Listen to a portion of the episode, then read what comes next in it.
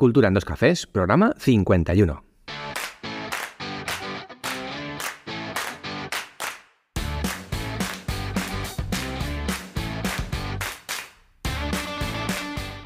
Buenos días, oyentes culturetas y bienvenidos a Cultura en dos cafés, el podcast semanal en el que hablamos de cultura preta por té y de guerrilla. Os habla aquí Fernando Tebar, director, productor en la Fera Teatre, profesor de teatro y un montón de cosas más. ¿Cómo va, gente? ¿Cómo va? ¿Cómo va?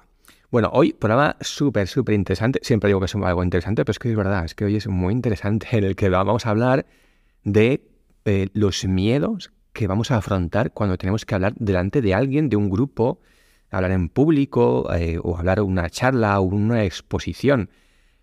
Vamos a hablar un poquito de eso, pero antes, pero antes os recuerdo que si tenéis dudas, preguntas, comentarios y queréis que contestemos esas dudas en nuestro programa Culturetas Curiosos, podéis dejar todas esas anotaciones en en la, opción que encontráis en la plataforma, en la aplicación de Spotify para móvil o en la aplicación de iBox para móvil. Abajo veréis que pone comentarios. Podéis escribirnos ahí lo que queráis y lo leeremos en antena. Intentaremos contestarlo en, en el próximo programa de Culturetas Curiosos, el número 3.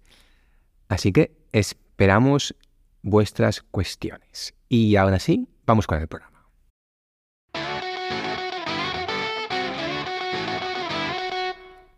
Bueno, pues seguro que alguna vez os habéis encontrado en alguna situación en la que habéis tenido que dar una presentación, una charla, una exposición, o por ejemplo cuando habéis eh, tenido una reunión de escalera. No hace falta que sea algo delante de 300 personas, una simple charla de escalera de vuestro edificio, donde se reúnen 10 personas, o un grupo, por ejemplo, cuando vais al colegio y el profesor os convoca a todos los padres, y sois también 10, 15 padres, y tenéis que hablar y seguro que os habéis sentido nerviosos o a veces hasta bloqueados. Pero es que eso es normal. Si os dais cuenta, el, no es una situación habitual la que nos encontramos cuando tenemos una audiencia delante mirándonos. Entonces, ¿qué es lo que ocurre? Eh, mirad, por ejemplo, el orador Fernando Miralles, que es también de aquí de Valencia, dice algo que tiene mucho sentido, y es que en realidad el, instinto de supervivencia que tenemos en el cerebro, mm, al ver que es una situación extraña y que tenemos mucha gente cara a nosotros, ese instinto de supervivencia hace que nos pongamos nerviosos, que pongamos a sudar y que hagamos todo lo posible instintivamente para escapar. Porque es verdad, porque no es lo habitual. Entonces, em, fijaros que hablar en público, pues eh, al final se trata de, de algo que requiere práctica y confianza. Cuantas más veces lo hagamos, menos miedo tendremos porque el cerebro reconocerá que es algo habitual y que no es nada extraño y por tanto desaparecerá ese instinto básico que tenemos a, huir.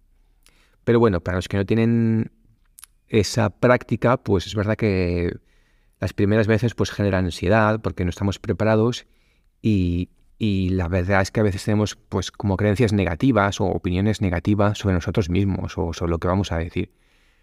Así que os voy a vamos a hablar de cuatro puntitos que no son nada del otro mundo, no son nada de lo típico que es imaginarse al público desnudo, porque eso no funciona, ya os lo digo yo. Bueno, en vez de cuatro vamos a añadir cinco, cinco, que son muy sencillitos y que creo que os pueden ayudar cuando tengáis que enfrentaros a un grupo de gente, y por grupo es a partir de tres, cuatro personas, incluso, que tengáis que comentar algo. Lo primero y más importante es justo eso, preparad bien el contenido, o sea, qué es lo que queréis decir y cómo tenéis pensado decirlo. ¿Lo vais a decir de una manera formal o informal? Y exactamente de qué vais a hablar. Y sobre todo, cuánto tiempo necesitáis para explicar lo que queréis decir un minuto, cinco minutos, veinte minutos. Es una exposición a un tribunal de unas oposiciones. O es una charla simplemente mm, una reunión. En realidad no se trata de, memorizar lo que queréis decir, nada de memoria. Es simplemente tener claro lo que queréis decir, el mensaje principal, los puntos clave que queréis transmitir. Si lo tenéis claro, pues evitaréis repetiros, por ejemplo, o quedaros en blanco, hacer muchas veces el típico e o coletillas que no aportan nada de información. Y entonces yo lo que os recomiendo es que hagáis un esquema, un esquema con las ideas principales y poner, por ejemplo, algún ejemplo que apoye lo que queréis decir, ¿vale? Simplemente teniendo claro, por ejemplo, ya ahora tengo claro lo que os quería contar y simplemente tengo escritas los cinco puntitos de los que quería hablar y ya está. Todo lo demás, pues lo voy, lo voy contando ya sobre el momento. El segundo punto es mm, ensayar, ensayar la presentación. A repetirla una, diez, veinte veces las que necesitéis. Cuando tengáis vuestro esquemita escrito en un papel y tengáis claro lo que queréis decir, ensayadlo. Primero podéis empezar vosotros solos, eh, decirlo para vosotros. Luego lo podéis decir delante de un espejo. Luego os cogéis una cámara de móvil, por ejemplo, o una cámara de, de fotografías y habláis al, al, objetivo, al objetivo. Luego os cogéis a un amigo, una amiga y se lo contáis a esa persona. Y poco a poco vais aumentando el nivel de dificultad y quitándose ese nivel de confianza. Si se lo contáis a alguien que os conozca, pues esa persona os puede dar vuestro consejo, os puede comentar cómo os ve, si os ve seguros o inseguros, y así podéis repetirlo las veces que haga falta. Yo la otra técnica que uso y que también me sirve mucho es decir lo que el texto o lo que mi idea, decirla mientras hago actividades que no tienen nada que ver. Por ejemplo, cuando estoy fregando los platos, cuando salgo a dar un paseo o cuando estoy incluso conduciendo. ¿Por qué me sirve eso? Porque es una manera de que el cerebro interiorice mucho el contenido, el texto o la idea principal, porque pensar que vuestro cerebro está haciendo una tarea que no tiene nada que, que ver y es como cuando empiezas a conducir, ¿no? Que tienes las dos manos en el volante y te viene justito cambiar de marcha. Sin embargo, cuando tenemos mucha mucha experiencia conduciendo, somos capaces de conducir y al mismo tiempo manejar la radio, bajar la ventanilla, ajustar los espejos. Somos capaces de hacer muchas cosas porque vienen en automático.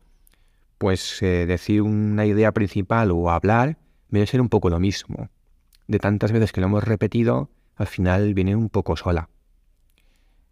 Y de esta manera, pues también podéis, si os grabáis, también podéis mejorar la expresión verbal, corregir los errores, eh, lo que os decía, de los tics, los es, los ums, por ejemplo.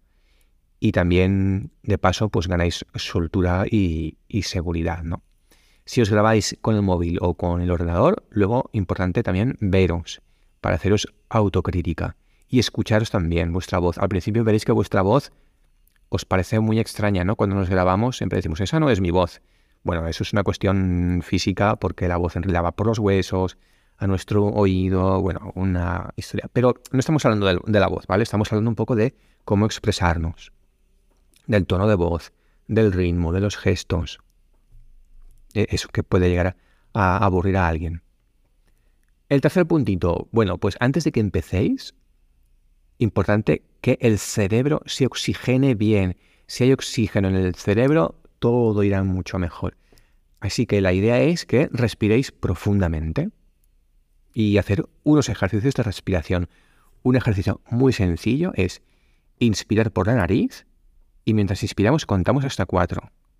Retenemos el aire en los pulmones y, de nuevo contamos hasta cuatro mientras ese aire está ahí retenido. Y luego exhalamos por la boca mientras contamos hasta cuatro, ¿vale? Esto lo hacemos diez veces. Y veréis cómo se reduce la tensión, el, cerebro está bien oxigenado, el ritmo cardíaco disminuye porque evidentemente necesita bombear menos sangre para que llegue la misma cantidad de oxígeno. Y este ejercicio, bueno, pues lo podéis hacer a lo mejor dos o tres minutos antes de salir a, hablar al escenario o al lugar donde tengáis que hablar. O si hay alguien delante de vosotros, eh, pues mientras esa persona está exponiendo su tema, pues vosotros hacéis este ejercicio. Cuarto punto, cuarto punto. Pensar en positivo, ¿vale? Todo ese... Tenemos que eliminar del cerebro este instinto de supervivencia y pensar que es algo peligroso. Pensar que muchas veces el miedo, los nervios, pues vienen porque pensamos en algo negativo, ¿no? Nos decimos a nosotros mismos que lo voy a hacer mal, que es que no sé nada, que me van a criticar o que me voy a quedar en blanco. Y claro, pues estos pensamientos pues generan ansiedad y nos impide que nos concentremos en el mensaje. Así que es importante, muy importante que identifiquéis y sustituyáis y uy, uy, cómo estoy, ¿eh?